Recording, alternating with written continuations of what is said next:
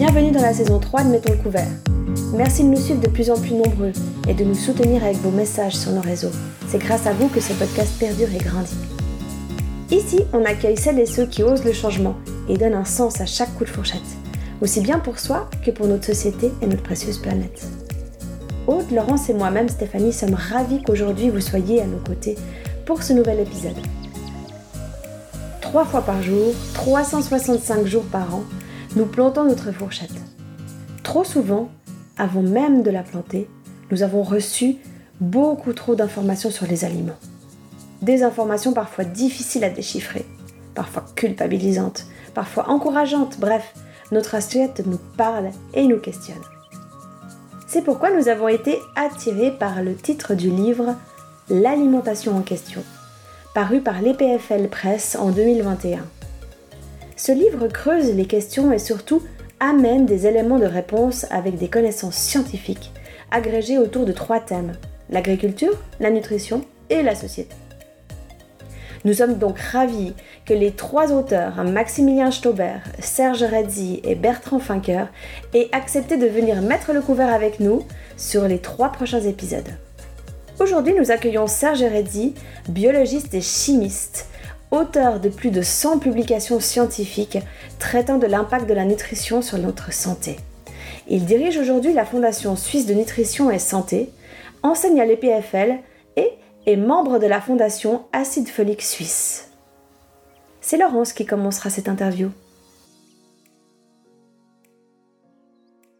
On va donc commencer avec euh, toi, Serge, et aborder la relation entre alimentation et santé et les questions qui se posent autour. C'est une thématique assez vaste. On ne va pas pouvoir tout traiter euh, pendant ce podcast, mais on propose de revenir d'abord sur les notions fondamentales de nutrition et d'ouvrir ensuite la discussion sur justement les questions posées entre alimentation et santé.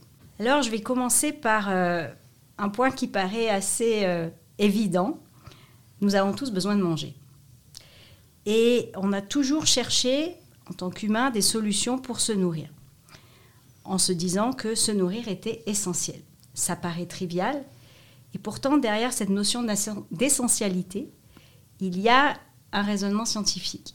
Est-ce que tu peux expliquer à nos auditeurs qu'est-ce qu'on appelle un aliment essentiel?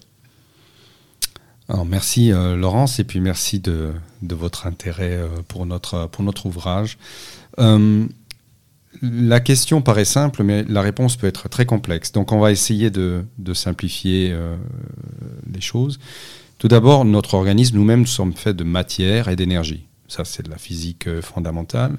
Et donc, euh, la vie a besoin de matière et d'énergie pour fonctionner.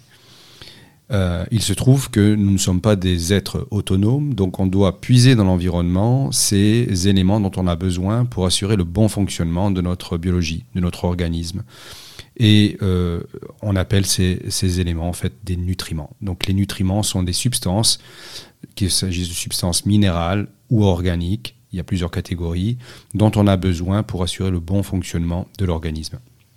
Alors après, la notion d'essentialité, euh, elle vient en fait euh, du, du fait que scientifiquement, on est en mesure de fabriquer nous-mêmes un certain nombre de ces nutriments en revanche, euh, certains d'entre eux, tels que les vitamines ou les sels minéraux, on ne peut pas les fabriquer de nouveau, on ne peut pas les produire. Donc on doit euh, se les procurer par l'alimentation, ce qui les rend essentiels. Donc en fait, le terme d'essentialité souligne notre dépendance aux apports externes, donc par l'alimentation.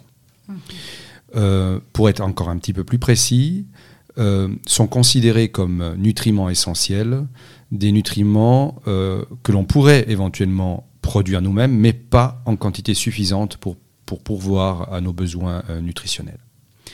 Donc concrètement, ce sont la, vitamine C, la vitamine E, la vitamine B12, la vitamine B6, la vitamine B9, l'acide folique, mais aussi des minéraux tels que le sélénium, le manganèse, le magnésium, le fer euh, le calcium. Voilà, pour en citer quelques-uns. Tout ça, ce sont des, nutriments essentiels. Alors là, tu nous as parlé des vitamines et des minéraux. Et si on, regarde un peu plutôt dans les macronutriments. Et d'ailleurs, je te laisserai expliquer ce que c'est. Est-ce qu'on a aussi des éléments essentiels? Au sein de ces macronutriments, alors pour être clair, euh, les macronutriments, on entend généralement les protéines, les, les, sucres ou carbohydrates ou hydrates de carbone et les lipides. Il y a des composantes de ces familles de nutriments qui sont essentielles. Par exemple, des acides aminés essentiels à l'intérieur des protéines, euh, tels que la cystéine, euh, la lysine, par exemple. des, au sein des lipides, il y a des acides gras essentiels, donc qu'on ne peut pas produire nous-mêmes ou qu'on ne peut pas recycler à partir d'autres éléments. Les sucres, euh, à ma connaissance, n'ont pas d'éléments dits euh, essentiels. Et puis on oublie aussi que probablement un nutriment qui est absolument essentiel, c'est l'eau et euh, probablement, pas probablement, certainement aussi l'oxygène. Sans oxygène, il n'y a pas de vie. Alors, on comprend bien cette notion d'essentialité qui quand même repose donc effectivement sur notre capacité ou pas à pouvoir faire ces, nutriments. maintenant, on va être un peu plus concret quand on, on essaye de traduire ça un peu euh, dans notre assiette. Mhm. On parle beaucoup euh, d'équilibre nutritionnel, donc mhm. euh, j'entends par là favoriser justement avoir un apport de ces éléments essentiels, en tout cas être sûr qu'ils soient au moins présents dans notre diète. Mais quand on regarde un peu ces recommandations nutritionnelles, en fait, on les, on les trouve, hein, donc dans, et pas tous les pays ont les mêmes on a des guides en fait qui vont nous dire en fonction de notre âge, de notre sexe, combien de ces nutriments on doit avoir consommé euh, par jour et en fonction de, notre poids aussi. Alors, j'aurais peut-être deux questions à, ça. La première, c'est en fait comment ces recommandations elles ont été établies. Et la deuxième, c'est que là, on, parle de chiffres, on parle de, nombres théoriques qui euh, sont quand même très difficiles à déchiffrer pour un non-nutritionniste et surtout pour une personne comme moi qui va aller faire ses courses et qui va dire donc concrètement en fait il m'a donné ce chiffre mais euh, ça se traduit comment dans mon assiette? Ce sont euh, deux excellentes questions. La première sur les recommandations nutritionnelles. elles ont été fondées sur le principe d'association entre, sur des grands nombres, donc euh, avec des études dites épidémiologiques, donc des études euh, scientifiques qui ont euh, enrôlé, impliqué énormément de patients ou de participants, et on a pu déterminer par la mesure de leurs apports nutritionnels le seuil à partir duquel, en deçà duquel, pardon, certaines pathologies peuvent se développer parce que l'apport n'est pas suffisant. Je vous donne un exemple, c'est la vitamine C et le scorbut qui est une maladie qui n'a pas complètement disparu aujourd'hui malheureusement, mais euh, si euh, votre alimentation est dépourvue de vitamine C, et puis pour le coup, euh, pour l'homme, c'est un micronutriment essentiel, donc on ne peut même pas le produire à faible quantité, ce qui se passe, c'est qu'on va gentiment développer une pathologie qui s'appelle le scorbut. Et donc, à partir du seuil épidémiologique, à partir duquel on a pu observer l'incidence de ce scorbut, pour donner ça comme exemple, on a déterminé un seuil moyen euh, épidémiologique, donc statistique, euh, en deçà duquel il ne faut pas tomber. Donc voilà, ça nous donne une norme euh, qui est traduite en apport journalier. Et il faut se cantonner à cet apport journalier pour éviter le maximum le risque de développer une déficience qui nous amènerait vers cette pathologie. Maintenant, il est juste aussi de dire que ces valeurs, de, ces recommandations nutritionnelles font toujours l'objet d'un débat. Hein. donc elles ne sont pas figées dans le temps.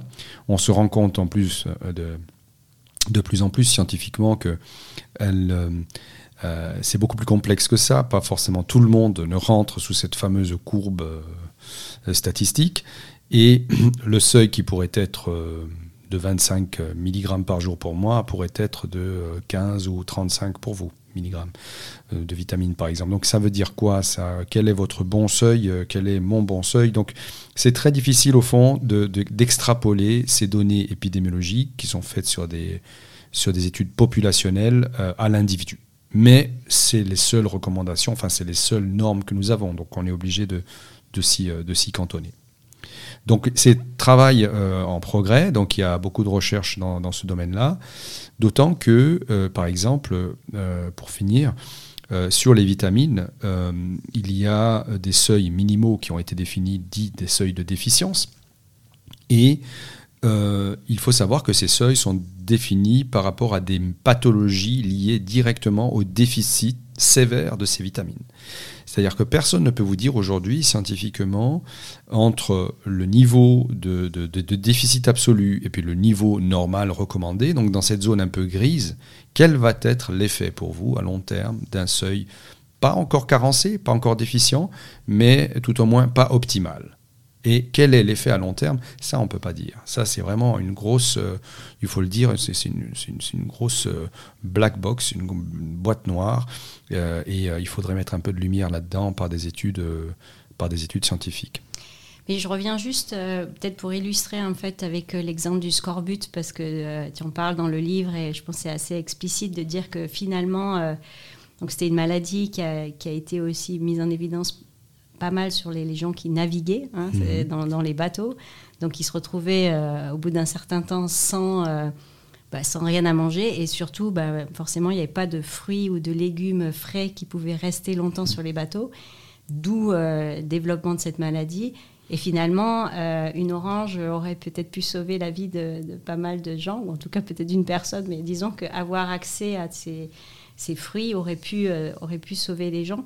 Donc, bien que ces, ces recommandations aient, des limites ou des zones grises, elles sont quand même aujourd'hui nécessaires pour assurer, en tout cas, un minimum. En fait, l'idée de ces recommandations, c'est d'assurer un minimum, ou en tout cas de, dans l'alimentation des gens, pour que justement ils n'arrivent pas. À, bon, là, c'est dans un cas assez extrême, mais aujourd'hui encore, on a, euh, mhm. je pense que tu peux peut-être nous en dire un peu plus, mais sur, euh, je ne sais pas les chiffres euh, en Suisse ou dans le monde, mais il y a encore pas mal d'endroits, en tout cas sur la planète, où les gens n'arrivent pas à avoir le minimum et du coup se retrouvent dans ces zones justement grises, voire rouges, parce qu'ils n'ont pas ce qu'il faut pour que leur corps fonctionne bien. Absolument. Bon, alors comme tu disais, euh, ces recommandations sont indispensables hein, pour euh, guider euh, les populations vers une alimentation équilibrée et qui puisse assurer un, niveau de nutriments suffisant pour couvrir les besoins. Ta seconde question faisait référence à comment on s'y retrouve dans le supermarché, mais peut-être je réponds à, celle-là en premier avant d'aborder ton autre question. En fait, euh, euh, moi-même, je me suis posé ces questions. Euh, par exemple, à mon âge, il faudrait que je prenne 15 microgrammes de vitamine D, si possible de la D3, tous les jours. Comment on fait pour s'assurer qu'on a 15 microgrammes de vitamine D dans notre assiette, enfin dans l'ensemble des repas qui font notre mhm, journée? mhm. C'est pas facile.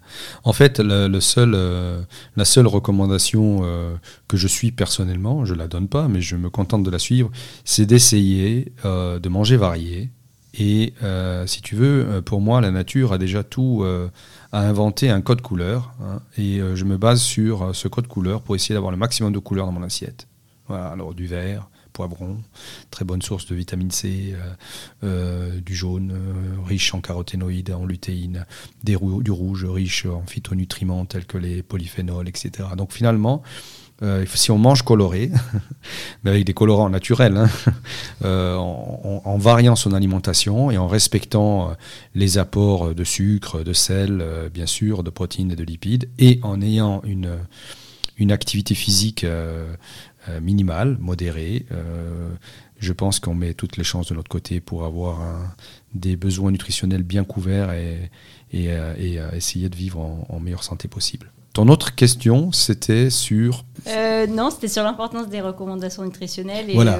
Alors, elles, sont, elles sont fondamentalement importantes, mais comme je le disais précédemment, euh, elles ne sont pas suffisantes dans leur état actuel. Mhm. Et euh, il est surtout aujourd'hui où on parle de plus en plus de nutrition de précision, c'est-à-dire c'est cette idée par laquelle chacun d'entre nous autour de la table aurait une recommandation personnalisée sur quoi manger, comment et combien. Euh, sans aller jusqu'à la médicalisation totale de la nutrition, parce que ça, c'est pas du tout mon idée. Moi, je suis pour une nutrition euh, basée sur la gastronomie euh, et sur le rapport à la nature et aux produits, mais ça, c'est personnel. j'ai, je pense que ces valeurs de référence populationnelles ne sont plus adaptées à faire du conseil personnalisé. Elles donnent un cadre de départ. Il faut qu'on soit dans. Mais après, chacun va répondre de manière très individuelle à un type de nutrition. Et donc là, il faut être capable de pouvoir euh, euh, dire euh, à la personne intéressée qu'est-ce qu'elle doit spécifiquement, avec précision, changer dans son alimentation pour parfaire en fait ses apports nutritionnels, qui du coup deviennent personnalisés par le fait que la personne a sa propre valeur de référence. Alors justement, c'était c'était vraiment le, prochain point que je voulais aborder avec toi cette notion de personnalisation, je pense qu'avec l'avancée en fait euh, de la science, donc on a eu euh, la découverte de l'ADN qui était euh, qui nous a montré à quel point on est tous uniques, et plus récemment ouvrir un peu ce domaine que je trouve personnellement fascinant du microbiome, donc c'est-à-dire en fait de tous les micro-organismes, c'est-à-dire des bactéries qui se trouvent dans notre corps. On en, a beaucoup presque, si je ne me trompe pas, cinq fois plus que nos cellules, ou deux fois plus que nos cellules. En tout cas, c'est une grande quantité de bactéries qui ont un rôle euh, très important à, jouer euh, pour notre immunité, pour la manière dont on va digérer notre alimentation et bien d'autres choses. Et euh, bref, c'est un domaine qui me paraît être grandissant, dans lequel on apprend tous les jours et qui rajoute encore sur ce côté, nous sommes tous différents. Et donc, on va réagir de manière différente. Donc ça rejoint un petit peu ce que tu, ce que tu disais.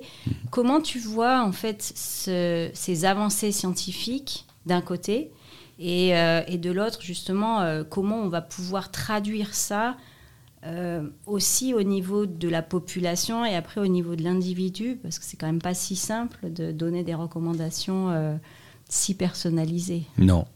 Et d'ailleurs euh, il, faut, il, faut, euh, il faut faire preuve de méfiance euh, sur certains conseils qui sont prodigués aujourd'hui. sur la base d'analyse du microbiote ou de l'ADN, etc. Hein. la réalité scientifique est tout à fait différente. Donc, attention à, nos auditeurs à ne pas tomber trop facilement dans les pièges d'une alimentation qui serait miracle et qui correspondrait à, l'identité complexe de chaque individu. Alors, sur le microbiome, euh, Laurence, fais attention avec les chiffres parce que moi, je ne m'aventurerai pas parce que effectivement, euh, j'ai entendu 10 fois plus que les cellules humaines, 20 fois plus, puis ça dépend des personnes. Et puis, en réalité, si tu vas euh, aux toilettes, si tu mesures après à être allé aux toilettes, tu en as moins que. Voilà, c'est logique, parce qu'elles sont dans la matière fécale. Donc, en, somme, peu importe le nombre de ces cellules microbiennes, moi j'aime bien définir l'être humain comme un écosystème en fait. Mm-hmm. Voilà. Donc un écosystème, euh, ce sont des cellules eucaryotes qui nous constituent avec un noyau, euh, c'est les cellules de notre cerveau, de notre peau, de nos os, etc. Et puis nous avons des habitants avec qui on vit en paix, on est censé vivre en paix, qui sont des symbiotes et qui sont des bactéries, des champignons, des, euh, des virus aussi d'ailleurs. Euh, et, donc. Euh, Je te coupe pour nos auditeurs. Est-ce que tu peux expliquer ce que ça veut dire symbiote? Ah oui, pardon. Symbiote, ça veut dire bon, euh, c'est un organisme qui vit avec nous pour son propre bénéfice et le nôtre. Donc c'est une relation dite symbiotique, c'est-à-dire que l'un apporte à l'autre ce que l'autre n'a pas et vice-versa. Et donc, euh, euh, c'est un rapport un peu fusionnel entre, entre des, euh, des, bactéries ou des micro-organismes et les, les, cellules de l'hôte. Mais moi, je considère l'hôte comme un écosystème, en fait. Je ne considère pas étranger les cellules symbiotiques du microbiote. Donc, c'est pour ça que je parle d'écosystème. Voilà. C'est extrêmement complexe, comme tu disais Laurence. L'analyse du microbiote en soi est très compliquée. D'abord, c'est un, un écosystème lui-même qui euh, va euh, varier énormément suivant l'endroit où tu l'étudies. Si tu l'étudies sur la peau, c'est euh, une composition, une fonction particulière. Dans la bouche, c'en est une autre. Dans l'estomac, une autre. Dans le petit intestin et dans le gros intestin, tout change. Les populations changent, les fonctions changent. Et donc, il n'y a pas un microbiote, mais c'est un écosystème complexe. Et donc, c'est pour ça d'ailleurs que prendre un échantillon de sel et d'extrapoler euh, une information sur le microbiote du corps humain, c'est très réducteur, mhm. parce que les selles ne donnent qu'une information localisée au mieux euh, du côlon, euh, voire du côlon distal. Donc, c'est vraiment un problème compliqué. Il y a aussi une question de mesure. les outils de mesure aujourd'hui du microbiome, du microbiote, manquent de précision. Euh, moi, j'ai vu des résultats qui peuvent passer euh, d'un profil du microbiote à un autre euh, pour la même analyse faite dans des laboratoires différents. Mhm. Donc, c'est vraiment un. D'abord, c'est pas faute de dire que c'est extrêmement complexe à mesurer. Et quand bien même nous arriverions à le mesurer, ce qui nécessite d'être travaillé, ça ne veut pas dire qu'on aurait compris sa fonction. C'est-à-dire une chose, c'est de mesurer le microbiote, et une autre chose, c'est de comprendre ce qu'il fait. Et je pense que là, il y a énormément à faire. Mhm. Et sur la mesure et sur la compréhension de sa fonction. Ce qu'on sait, c'est que c'est, comme tu le disais très justement, ça fait partie de notre carte d'identité individuelle. Donc il nous définit dans notre individualité au même titre que notre génome. Et euh, il est absolument indispensable à la vie humaine. Sans microbiote, euh, il n'y a pas de vie possible. D'ailleurs, pour faire le lien avec la première question, le microbiote intestinal euh, est capable, dans une certaine mesure, de produire certaines vitamines que nous ne sommes pas capables de faire. Mhm. Simplement, il en produit, nous pensons, pas suffisamment pour couvrir nos besoins. Mhm. D'où le fait que les vitamines restent essentielles pour l'être humain. Mais euh, ces, petites, euh, ces petites bactéries euh, et, autres micro-organismes ont des facultés extraordinaires. Et tu as raison de dire que c'est très important pour définir l'individualité. Et dans une démarche d'aller vers une nutrition de précision, si la question c'est comment arriver là, d'abord je pense qu'on n'en est pas là scientifiquement, mais dans le futur, je pense que ça viendra de la capacité que nous aurons d'intégrer la variabilité génétique avec la variabilité du microbiote, les habitudes alimentaires de chacune des personnes, l'environnement dans lequel la personne vit, euh, son statut socio-économique aussi, enfin toutes ces composantes. Donc avoir une approche intégrative d'une nutrition qui pourrait nous amener vers des, propositions plus individualisées, plus de mhm. précision. Mhm. Voilà. c'est encourageant. Je pense que c'est un, domaine euh, grandissant. Donc on, on, va dire que euh, à l'avenir, on va, euh, on est déjà bien en chemin en fait, hein, déjà de comprendre mieux notre nutrition, ce dont nous avons besoin pour, on va dire, pour bien vivre. Et donc on a parlé des recommandations, on a parlé des nutriments, on a parlé à quel point il y avait cette composante aussi individuelle qui pouvait jouer. Et en fait, la question qui arrive après, c'est un peu pourquoi? Pourquoi la nutrition, finalement, on a vu, elle est essentielle parce qu'elle nous fait vivre, mais il y a un facteur derrière, on va dire un résultat, c'est notre santé. Hmm. Alors, euh, c'est cette notion entre santé et nutrition euh, sur laquelle j'aimerais revenir. On sait qu'il y a parfois un lien qui est bénéfique, si on dit qu'on mange bien, et euh, parfois ce lien, il peut être néfaste. Euh, si justement euh, ce que l'on met dans notre corps euh, n'est pas forcément bon pour notre corps. Mhm. Et là, je vais donner quelques chiffres. Alors, c'est pas pour effrayer nos, auditeurs, mais c'est aussi pour mettre sur la table justement une certaine réalité qui existe aujourd'hui autour de l'alimentation et de la santé, pour, pour qu'on puisse en discuter et puis que nos auditeurs aussi puissent réagir par rapport à ça. Donc, une personne sur deux dans le monde vit avec une maladie chronique, telles que les maladies cardiovasculaires, donc du cœur, le diabète, le cancer ou maladies respiratoires, qui tuent toutes les deux secondes une personne âgée de 30 à 70 ans. Donc ce sont des chiffres quand même assez, euh, assez conséquents. Et on sait, il est clairement établi qu'une alimentation non saine est un des facteurs de risque principaux de ce type de maladie. Les autres facteurs de risque sont le tabac, l'inactivité physique et l'abus d'alcool.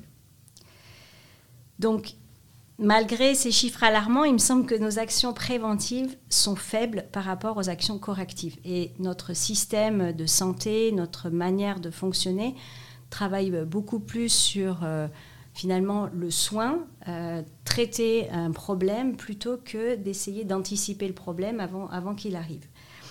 Et euh, et souvent, en fait, c'est trop tard. Et il y a des conséquences euh, à la fois pour euh, nous, notre santé, mais aussi pour la société, effectivement, le coût que ça peut engendrer.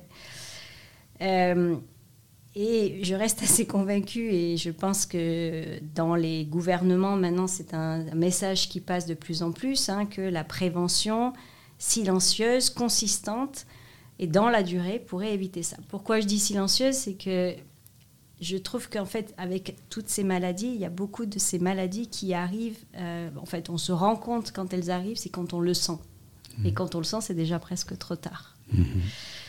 Et euh, donc, je voulais un peu te faire réagir par rapport à ça et te dire, euh, donc, ok, encore une fois, d'un point de vue pratique, aujourd'hui, j'ai pas mal au genou, je sens pas de palpitations. Je vois pas mes os, donc j'ai aucune idée de comment ils sont. Mais comment, en tant que consomme, on va dire acteur, je pourrais agir un peu pour, euh, pour comprendre un peu peut-être ce qui se passe à l'intérieur de mon corps? Alors, en tant que, en tant que consommateur, c'est pas facile parce que évidemment, ça demande beaucoup, beaucoup d'expertise. Euh, si ta question, c'est quels seraient les leviers euh, que l'on pourrait, euh, que l'on pourrait activer pour justement démocratiser le rôle de la nutrition et l'importance de la nutrition pour la prévention, il y a plusieurs niveaux. D'abord, comme tu le disais, politiquement euh, je pense qu'il faut un cadre législatif euh, en faveur d'une vraie politique de prévention. Et ça, c'est pas donné dans tous les pays. Et puis, euh, la plupart des pays, tu sais, ont l'habitude de réagir sur la base de crise. S'il y a une crise, on réagit, mais on n'anticipe pas, en fait. Donc, c'est très culturel. On, on attend qu'il y ait un problème pour commencer à se poser des questions. Il y a quelques exceptions. vous avez vu le sel iodé.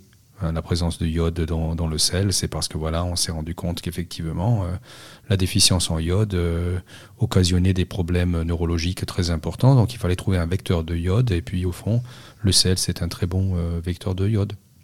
Voilà, donc, mais c'est un peu dommage, de, et tu le dis très bien dans, tes propos, toutes ces maladies chroniques euh, qui, euh, qui euh, ce sont des véritables pandémies, hein, le diabète de type 2, l'obésité, les pathologies associées à l'âge avancé, les déclins cognitifs ou musculaires, ils ont tous une composante nutritionnelle.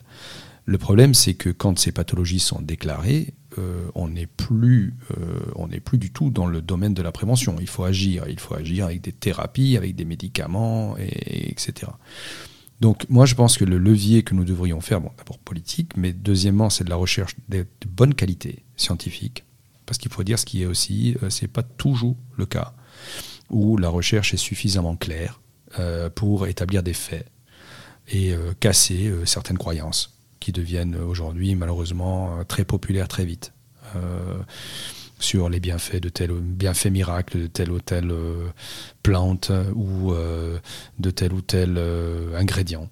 Voilà. je donne un exemple qui va peut-être qui va peut-être voilà, poser quelques questions, mais moi je m'intéresse beaucoup aux protéines dites alternatives, donc les protéines à base de plantes. Donc tout à fait d'accord qu'il faut euh, changer nos façons euh, de nous approvisionner en protéines. Il n'y a pas de débat à avoir là-dessus, bien évidemment. Mais j'observe aussi qu'il y a euh, d'énormes tendances qui vont très rapidement à des solutions qui apparaissent comme des solutions suffisantes pour le consommateur et ce ne sont pas de vraies solutions. Par exemple, une protéine de pois n'a pas les mêmes vertus qu'une protéine d'œuf, d'accord, ou qu'une protéine de lait, ou qu'une protéine de viande. Donc ça n'est pas une alternative nutritionnellement à la viande. Donc il faut être très prudent par rapport à ça. Parce que ces protéines de plantes, ben, nous ne sommes pas des vaches. On n'a pas la même euh, façon de digérer les plantes, on n'a pas le même microbiome. Euh, et donc euh, on n'a pas la même physiologie, et donc on rumine pas, en tout cas pas de la nourriture à, ma connaissance. Et on a, on a si vous voulez, un peu tendance à dire, ben voilà, on a des protéines alternatives. Vous ne voulez pas manger de viande, c'est pas grave, mangez euh, des protéines de poids. C'est plus compliqué que ça. Les protéines de poids n'apportent pas tous les nutriments nécessaires, elles ne sont pas aussi digestibles que les protéines animales. Donc euh, il faut pas flouer le consommateur. C'est-à-dire que si on veut vraiment une, alternative, il faut que ce soit une alternative qui souscrive au mot alternative. Il faut que vraiment ça ait au moins le même niveau de nutrition que euh, la protéine que le produit est censé remplacer. Et de nouveau, hein, bienvenue à ces nouvelles solutions euh, nutritionnelles. Euh, il faut travailler pour euh, probablement rendre plus digestibles ces, protéines de plantes, et on a suffisamment d'outils d'innovation pour le faire. Mais juste faire attention aux raccourcis, souvent très opportunistes, marketing, qui vendent des alternatives qui n'en sont pas. Puisque, de nouveau, je rappelle, la première vertu d'un nutriment, c'est de nourrir. D'accord euh, Le goût est très important, mais euh, le nutriment doit nourrir les cellules avant de satisfaire le goût. Le goût a été développé au tout début pour reconnaître ce qui est bon, pas bon, possiblement dangereux pour l'homme. Il a évolué, mais on est, on est devenu, je pense que moi-même je fais l'erreur et mes enfants le font aussi, hein. on, est, on, est, on est dirigé par le goût.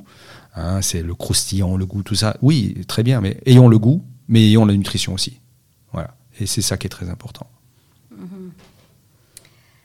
Mhm. Oui, et en fait, juste, je, revenais par rapport à ces notions en fait, de, donc, de nutrition, nutrition essentielle, des nutriments, mais finalement, on mange jamais un, nutriment isolé. Non. On mange toujours un aliment. Et dans mhm. un aliment, on a un ensemble de nutriments. Mhm. Et que ça soit une plante qui va venir avec d'autres vertus, mhm. ou, euh, ou, même un, aliment d'origine animale.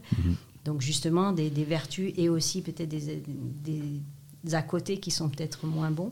Et il y a cette notion en fait de globalité dans un produit qu'on doit aussi considérer, qu'on peut considérer à l'échelle du produit, mais qu'on peut aussi considérer à l'échelle de notre assiette de notre diète quotidienne, de notre diète euh, hebdomadaire. Et en fait, euh, je ne sais pas ce que tu en penses, mais finalement, on est toujours dans ces notions euh, d'équilibre. Hein. Il n'y a pas de recette magique finalement. Mais si on devait donner une recommandation encore pour justement, on va dire, se placer en prévention, pour toi, quels seraient les deux ou trois messages qu'on pourrait donner à nos auditeurs? Moi, je moi, je, je me permettrai pas de donner des messages, mais ce que je fais personnellement, c'est que je, je, tâche de manger euh, équilibré, euh, un petit peu de tout. Euh, il y avait une, dame d'un certain âge récemment qui m'a dit Mais en fait, monsieur, je donnais une conférence, elle me dit Mais, en fait, monsieur, comment à l'époque, on, disait il faut manger de tout en très petite quantité. Puis elle n'avait pas si tort que ça, cette dame. En fait, c'est un petit peu ça le secret, parce que c'est de la probabilité. Hein. Vous augmentez vos chances d'avoir un apport suffisant en nutriments en jouant la carte de la variété. Donc il y a une logique mathématique derrière. Euh, donc moi je dirais équilibré, euh, varié, dans la mesure du possible, pratiquer une activité euh, sportive, une activité physique est très importante. Et puis pour s'orienter un peu plus précisément, il y a cette pyramide alimentaire qui est, à disposition et qui euh, donne les grandes, les grandes lignes euh, en respectant des volumes de fluides non alcooliques, des, des, des, légumes, des fruits, des sucres lents, des céréales, des graines peut-être aussi, si on n'a pas d'allergie, euh, mais voilà, c'est, vous voyez, c'est, bien de donner des recommandations, mais après la personne qui est intolérante au gluten, comment elle fait? Donc ça devient facilement très compliqué. La personne qui a des allergies aux noix ne peut pas manger des noix non plus. Euh, donc, mhm, c'est, mhm. donc chacun doit trouver son chemin. Il y a des, euh, on peut, on peut trouver des guides diététiques. il y a des diététiciens qui sont formés pour ça, qui peuvent vraiment aider les personnes à, manger équilibré, varié, adapté à leurs besoins. Euh, dans un style de vie, euh, en prenant en compte le, style de vie global. Donc on n'est pas non plus perdu. Il y a des informations à disposition sur, euh, sur le, auprès de la Confédération, auprès de la Société suisse de nutrition qui reprennent ces notions d'apport journalier, ces pyramides alimentaires. Et puis, et puis après, il faut aussi manger ce qu'on a envie de manger. il faut apprendre. Moi, je, si j'ai un conseil, c'est peut-être bien connaître bien sûr les, effets négatifs du sel, de l'excès de sel, de l'excès de graisse. Euh, mais personnellement, mm, moi j'aime bien cuisiner aussi. Et je pense que ce rapport à l'aliment, c'est quelque chose aussi qui nous incite à réfléchir à ce qu'on mange, à prendre conscience de ce qu'on mange, euh, à le travailler par la chaleur, par les, par les associations avec différents euh, éléments pour faire un plat, en fait. Parce qu'en fait, on mange un plat, on mange même pas un aliment. En règle générale, on mange un plat avec euh, une sauce, sans sauce, euh, différents modes de cuisson. Et ça, c'est, je pense que c'est réinviter les gens à cuisiner un minimum. ça, serait, ça serait génial parce que ça permettrait de, de se réintéresser, de se réapproprier un petit peu ces apports nutritionnels. Mmh, ouais, avec beaucoup de couleurs. avec beaucoup de couleurs. Merci beaucoup Serge, en tout cas, euh, de nous avoir un peu euh, fait euh, voyager, on va dire, dans, le monde de la nutrition, qui, reste un domaine assez dense, on va dire, d'un point de vue scientifique, découverte, mais qui va sûrement encore se développer énormément avec tout ce qui arrive. Mhm. aujourd'hui, avec ces notions de personnalisation. Et mhm. voilà. Merci, merci encore. Merci à toi, merci à vous.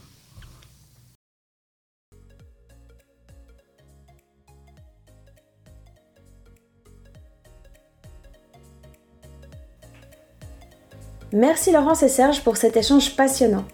C'est moi Stéphanie qui reprend le micro pour passer à la partie récréative, le quiz. C'est quelques questions du tac au tac. C'est fun et ça vous permet, chers auditeurs, de mieux connaître nos invités et aussi d'avoir des trucs, des astuces, des références qui vous aideront à tester de nouvelles habitudes autour de vos assiettes.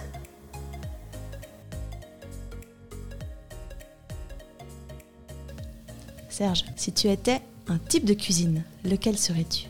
Une cuisine qui mette en évidence euh, le produit dans sa simplicité, son authenticité. Le premier mot qui me vient, c'est la cuisine italienne. Super. As-tu une aversion pour un aliment en particulier? Et si oui, pourquoi? Une aversion euh, au, sens pathologique? Euh Non, peut-être pas.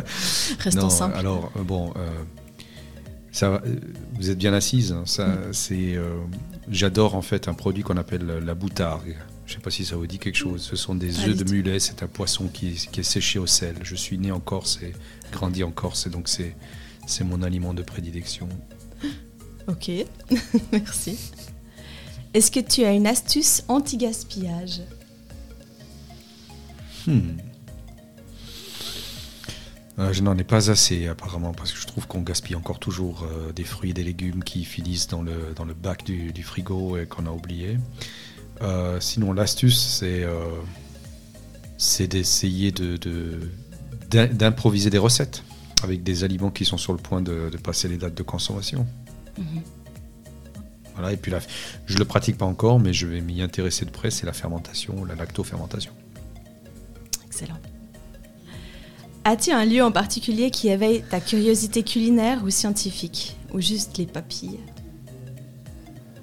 Non, il y, a quelques lieux euh, en plein milieu de la nature quand je suis immergé où ça, ça fait cet effet-là.